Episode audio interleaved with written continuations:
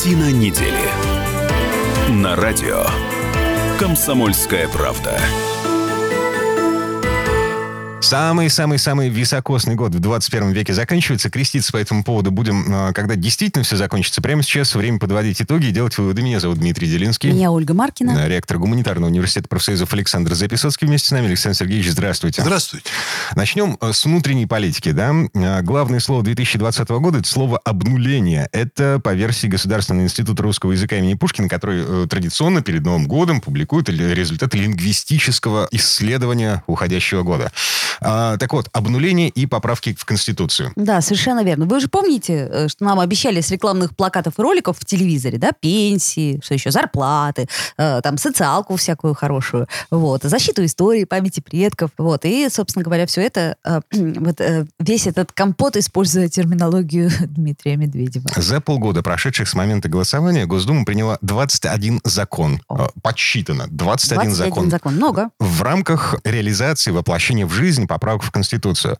Александр Сергеевич, ни одного закона про социалку. Только строительство и перестройка вертикали власти. Вообще вертикаль власти нуждается в перестройке. Я бы даже сказал бы, нуждается в зачистке, потому как чиновники, ну, скажем прямо, совершенно оборзели и уже достигли уникальной фантастической степени распущенности. Угу. Поэтому... И вы считаете, что э, рыба сгнила с головы, и поэтому нужно менять э, правила формирования правительства, менять правила формирования госсовета? Я думаю, что рыба э, сгнила с желудка, потому что чиновники невероятно много потребляют подавляющий слой нашего населения, скажем так. Их э, огромное количество, их уже намного больше, чем их было во всем Советском Союзе со всеми республиками. Вот. Но я бы обратил внимание в том, что сейчас прозвучало в эфире на ваши слова обнуления. Вот вы понимаете, что? У меня такое впечатление, что журналисты за уходящий год настолько засорили публичное информационное пространство, что это слово обнуление, э, это означает очень такое нехорошее смещение акцентов. На самом деле действительно, вот э, в ходе законотворчества, которое состоялось в минувшем году, мы получили возможность еще раз свободно избрать лидера, которому мы доверяем. Либо ему, наверное, может быть отказано на выборах. Почему это называется словом обнуление? Э, мне не кажется, что это соответствует происшедшему. Мы имеем очень сильного национального лидера, мы имеем, я еще раз подчеркиваю, мы с вами неоднократно на эту тему говорили, в христианской части мира, которая нам наиболее понятна, Путин, безусловно, наиболее наиболее опытный, наиболее сильный лидер по сравнению со всеми прочими. А, ну, с Меркель, конечно, можно сравнивать, которая четыре срока отсидела и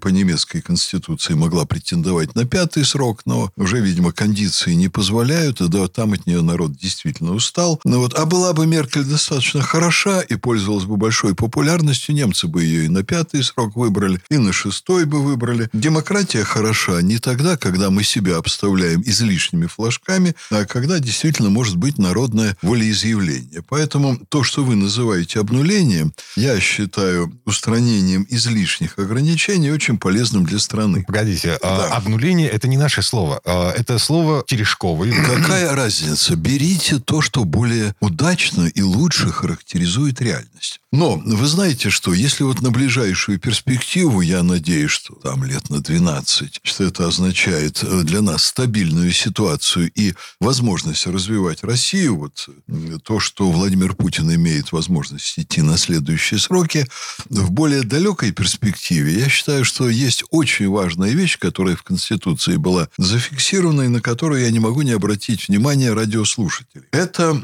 приверженность, закрепленная в Конституции, традиционным ценностям, выработанным и э, оправдавшим себя в ходе развития нашей культуры. Я имею в виду, в первую очередь, семейные ценности. Когда мужчина – это мужчина, женщина – это женщина, семья – это семья, это чрезвычайно важно, особенно на фоне вот того вывиха общественной морали, общественного сознания, который произошел на Западе и достиг уже, ну, скажем так, экстремистского, я бы, может быть, добавил слово апогея, но воздержусь, потому что может быть еще хуже. Вот Россия последние 30 лет, уверенно шедшая за Западом по, в общем-то, порочному пути, вот этот пункт в Конституции, он обеспечивает нам, по крайней мере, остановку на пути сползания в тот кошмар, который устроил себе Запад. И уж если мы с вами решили говорить о внутренних событиях уходящего года, я бы хотел привлечь ваше внимание еще к одному очень, на мой взгляд, важному событию, ну, по крайней мере, на ближайшую перспективу. Это смена правительства. Мгм. Это Мишустин,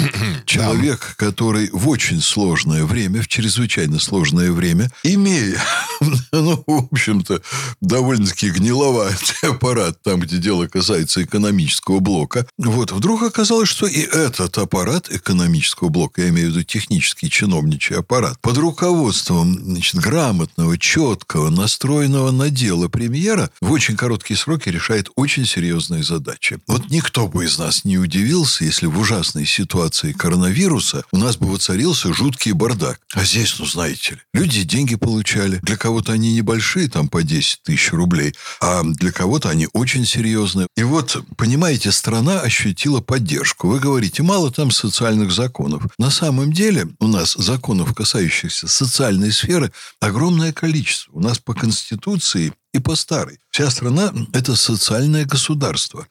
И работать на благо людей никто не мешает. По Конституции это Да. да. А, Просто не работали, вы правильно смеетесь. Конституция 1934 года была самой лучшей в мире Конституцией. Мы знаем, чем все это закончилось. Вы знаете, я думаю, что не Конституция виновата. То есть э, не в консерватории, да, проблема? Вот-вот, я, вы знаете, тоже вспомнил эту миниатюру юмориста.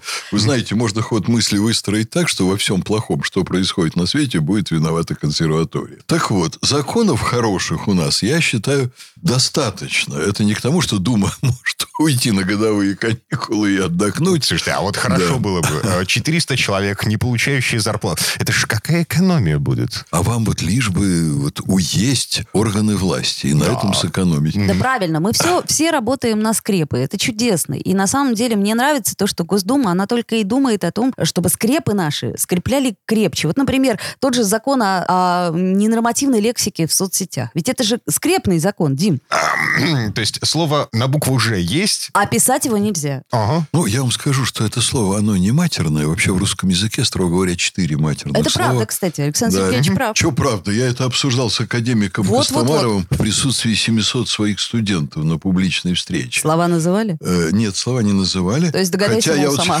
Понимаете, как-то сложно. Я сейчас не ручаюсь точно, но, по-моему, не называли. Четыре реально матерных слова. Да-да-да. Э, И потом масса от них производных. Русский язык, он богат на производные. Но очень много слов грубых, очень много слов, которые, ну, воспитанным людям режут ухо, и которые не надо, конечно, применять. Вот. Но в стране произошла беда с этим, потому что 30 лет назад кто-то решил, что свобода – это отсутствие моральных, культурных ограничений. И до сих пор вот это безобразие тянется. Александр Сергеевич, ну вот представьте себе, вы объясняете своей дочери, что есть слова, которые произносить вслух некультурно, некрасиво. Знаете, я- Вы можете обидеть а, окружающих людей. После того, как она пошла в школу, я это объясняю, ну, скажем так, еженедельно. Чудесно. А теперь представьте себе, что вы говорите дочке, дорогая, если ты произнесешь это слово или напишешь его в соцсетях, тебя посадят. Как вы думаете, а, вот какой механизм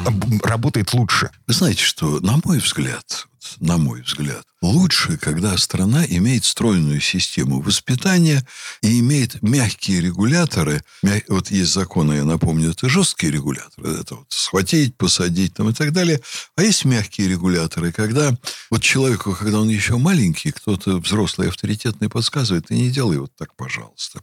А если маленький все-таки вырастет во взрослого хама, то ему в любом общественном месте скажут «прекрати». Но в стране уже лет 8 назад было проведено исследование социологическое, и э, 60% населения считали мат нормой жизни. Вот. И Что-то маловато, да, Дим? да, вот и- и если ты идешь по улице там, со своей женой, ведешь там за ручку маленького ребенка и с женой разговариваешь матом, и она с тобой так же. Вот это норма жизни. Мгм. А потом у тебя подрастает ребенок, который также беседует там со своей супругой, и формируется новая быдляцкая культурная традиция. С этим что-то надо делать. И настолько это дело запустили, что теперь уже вот кнут, закон. Хотя мат и раньше был по закону запрещен. Но я думаю, что самый главный распространитель мата – это наше телевидение. Потому что телевидение ввело такой прием в 90-е годы запикивания матерных слов. Мгм. Вот э, там кто-то сказал матерное слово, а мы слышим пеп. Что это означает? Это означает, что телевидение считают мат нормальной, так сказать, частью русской речи. А запикивают просто потому, что там какие-то чинуши их заставляют это делать. Так бы они вот все это пустили. Лучшей пропаганды мата не придумаешь. Они нам все время показывают, что мат – это норма. Вот. Поэтому телевидению было бы достаточно убирать людей, которые ругаются матом из эфира, для того, чтобы мата у нас в жизни стало намного меньше. Ну, Александр Сергеевич, я думаю, что телевидение у нас смотрит очень небольшой процент населения. Оль. Я так э, надеюсь на это, да? Но при этом... В больших городах возможно. Хорошо. Стоп, нет, небольшие города. Я вам скажу как социолог. Если человеку ты задаешь вопрос, а вы смотрите телевизор? Он с отвращением, с омерзением говорит, нет, я его не смотрю. Это серьезнейшая ошибка социологических исследований. Родители и дети дети в огромном количестве семей проводят время вместе в одном пространстве. И вот родители, входя в комнату, в дом входя, с улицы после работы, приведя ребенка из детского сада, первое, что делают, выключатель комнате, включают свет. Второе, что я делал, включают телевизор. Серьезно? Это вот настоящая социология, которая это дело изучает. А, Оль, далеки мы от народа. Вы Очень далеки, далеки. Я наоборот. А вы интеллигенция, да. Интеллигенция это так себя не ведет. Свет правда включают. Вот. Тут но но дети, дети, огромное количество, львиная доля, они вот еще ходить не умеют, а телевизор они уже слышат. Угу. Так, слушайте, эм, время этой четверти часа подошло к концу. Справедливости ради. Вот эм, возвращаясь к тому, с чем мы начали. Социальные поправки, социальные законы вызваны тем, что изменилась Конституция. Мы тут поговорили с депутатами Госдумы, они обещают, что парламент наш возьмется все-таки за этот непосильный труд. Но не сейчас. Не сейчас, да. А после выборов в Госдуму. Э, следующий состав будет этим заниматься. А мы нет, мы, мы не при делах. Ладно, вернемся в эту студию буквально через пару минут. Картина недели. На радио. Комсомольская правда.